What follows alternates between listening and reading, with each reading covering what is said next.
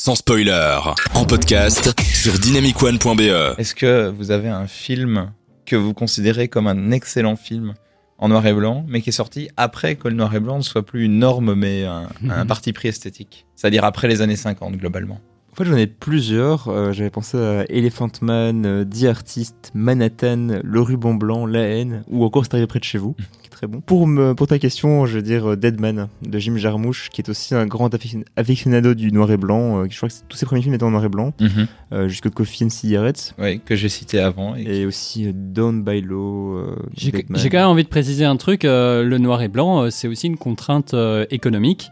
Euh, par exemple, c'est arrivé près de chez vous, il a été filmé avec euh, des fins de pellicule. Donc, euh, oui, il y, a- bien sûr l'esthétisme, mais c'est pas la seule raison pour laquelle les gens ont tourné en noir et blanc. Et à mon avis, Clerk, c'est la même chose. Ouais, bah, comme je disais dans ma chronique, c'est aussi parce que t'as plus de problème d'étalonnage des couleurs, par exemple.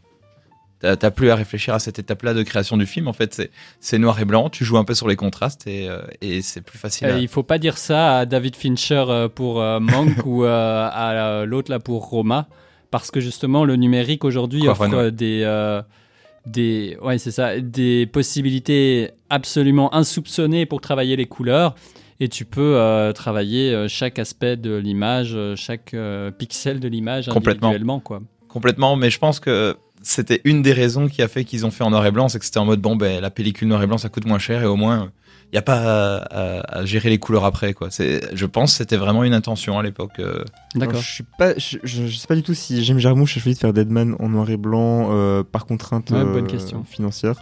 Mais par contre, je trouve qu'il est vraiment très bon Jim Jarmusch en général avec le noir et blanc et il a, il a un noir et blanc qui est très atmosphérique. De toute façon, ses films sont souvent très, euh, très lents, euh, avec euh, justement des contrastes très forts, euh, et donc je trouve que ça marche particulièrement bien dans son cinéma. Mm. Et Deadman, pour moi, c'est, euh, oui, c'est son meilleur. C'est Allez, avec Johnny yes. Depp en 95. Ok. Moi, je pense à Nebraska de Alexander Moi Payne. aussi, Qui- c'était mon exemple. Ah, eh bien, Ah. ah, je t'en prie, je vous en prie, je vous en prie. Nebraska, waouh. 2013, Alexander Payne. Quel film magnifique, quel film extrêmement drôle et vraiment les images de nouveau, elles sont vraiment extrêmement belles. C'est filmé en cinémascope, donc ce qui signifie que l'écran est très très large en mode cinéma quoi. Et euh, les paysages sont, sont sublimes, euh, la mise en scène est, euh, est- c'est juste génial quoi. Oui, Ouais. c'est vraiment un très très beau film. C'est vraiment une des plus belles noir et blanc que j'ai pu voir. Ouais, c'est de la photo, quoi. C'est vraiment de la photo. incroyable. Vraiment, bon, euh, du coup, est-ce que tu l'as vu, FX Bah non, mais par contre, c'est un road movie, donc c'est pas trop mon genre de film, mais. C'est un film familial, euh, surtout, je trouve, moi. Meurtre machique pour ça. C'est l'histoire euh, d'un gars qui pense avoir gagné un million de dollars. Et euh, du coup, bah, il, est, il vient d'un petit, d'une petite bourgade et ça fait des envieux et tout, mais il n'a pas gagné un million de dollars. Et il est accompagné par son fils pour qui, qui tente un peu de, de calmer euh, les événements autour de, de ce père un peu, un peu sénile. Et ça montre des personnages euh, très, euh, très pittoresques, hauts en couleur, euh, très humains. C'est vraiment génial. J'avais vu euh, Sideways de lui aussi, qui est un film en couleur, sur la route euh, des vins. Et franchement, j'avais pas du tout autant accroché qu'à Nebraska. Non, il y, a- beaucoup de thématiques, de, de, techniques et il y a beaucoup de choses qui sont maîtrisées dans ce film. Et c'est vraiment un film très mignon, très touchant. Et, et euh, même la musique, la musique est magnifique de ce film. C'était une musique un, petit peu acoustique comme ça avec des guitares et quelques. euh, Ça faisait un peu musique klezmer mais très calme comme ça. C'était vraiment très beau.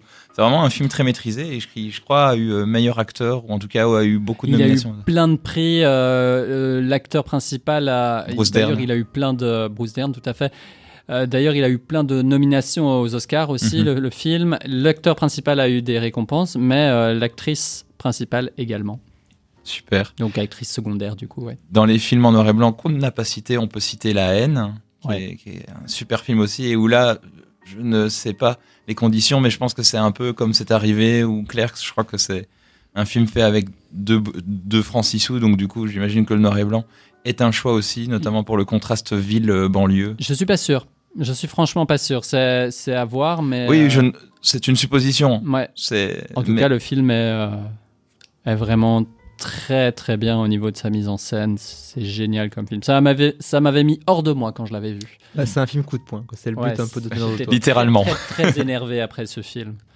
Euh, mais, mais je trouvais vraiment génial. il y a Ed Wood de Tim Burton qui est en noir et blanc Mm. aussi, que j'ai pas vu, mais que vous avez peut-être vu. Ah, je l'ai vu, ouais. et qui est-ce que le no- là il y a Ah, le noir et blanc. euh, c'est l'hommage, partie- c'est comme manque Oui, quoi. ouais. tout à fait, fait partie de l'époque et donc euh, on peut pas vraiment s'en passer euh, si pour parler des premiers films de vampires. euh. J'en ai un autre là qui est dans ma liste que je trouve très intéressant, qui est euh, Sunset Boulevard de Billy Wilder, qui date de 1950 et qui est en noir et blanc, à une époque où le noir et blanc n'est plus la norme.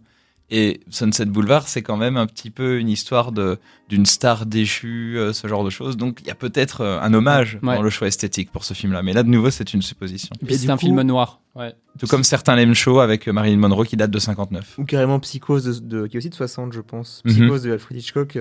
Ouais. Oui, ça c'était aussi un choix, je pense. Ouais. Et où l'esthétique est assez marquante aussi, pas particulièrement justement. Enfin, il y a beaucoup de scènes où il est bien, bien, bien utilisé pour jouer sur le, le contraste euh, Ouais. ombre-lumière évidemment. David Lynch qu'on parle euh, de Parasite et de sa, euh, de sa version en noir et blanc. Mais je trouve que même si j'ai lu plein de trucs à ce sujet, je suis pas bien placé pour en parler parce que moi je l'ai vu qu'en couleur, alors que toi, Antonin, toi tu l'as vu en, en noir et blanc. Oui, et je trouve que ça crée une sorte de dualité, le noir et le blanc, le, le- la, la famille pauvre, la famille riche. Euh, J'ai remarqué qu'il y avait des subtilités.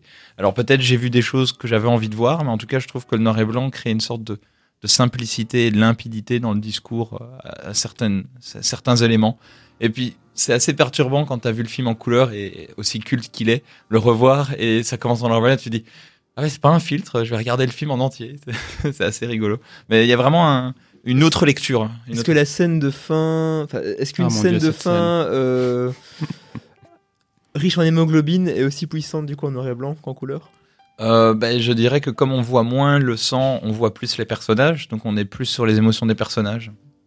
De- des souvenirs qui m'en viennent, vu que je l'ai déjà vu il y a un an, je pense, donc du coup, c'est plus aussi frais dans ma tête, mais c'est- c'est c'est- c'est intéressant de voir qu'il a voulu euh, faire comme ça, et surtout que le succès escompté qui, qui lui a valu de pouvoir le ressortir en noir et blanc a fait qu'il a pu aller au bout de ses intentions. Ça, c'est intéressant. C'était euh, l'objectif original de faire le film en noir et blanc? Oui. Ok. Alors, euh, ben, en fait, euh, tout ce que tu viens de dire, c'est exactement euh, ce qu'il voulait. Ce que le réalisateur et son chef-op voulaient, c'est l'expérience dont tu as parlé. On dit vraiment que ce film, en noir et blanc, c'est une autre expérience. C'est le même film, mais c'est une autre expérience. Et alors, il faut pas croire qu'ils ont juste euh, changé le curseur de couleur euh, vers Sinon, noir tu et peux le faire chez toi, hein. Euh, ils ont tout recolorisé, euh, tout réétalonné de manière euh, extrêmement précise. Euh, et vraiment, cet aspect de dualité était, était très un- important. Cet aspect aussi de simplifier un peu le, le message.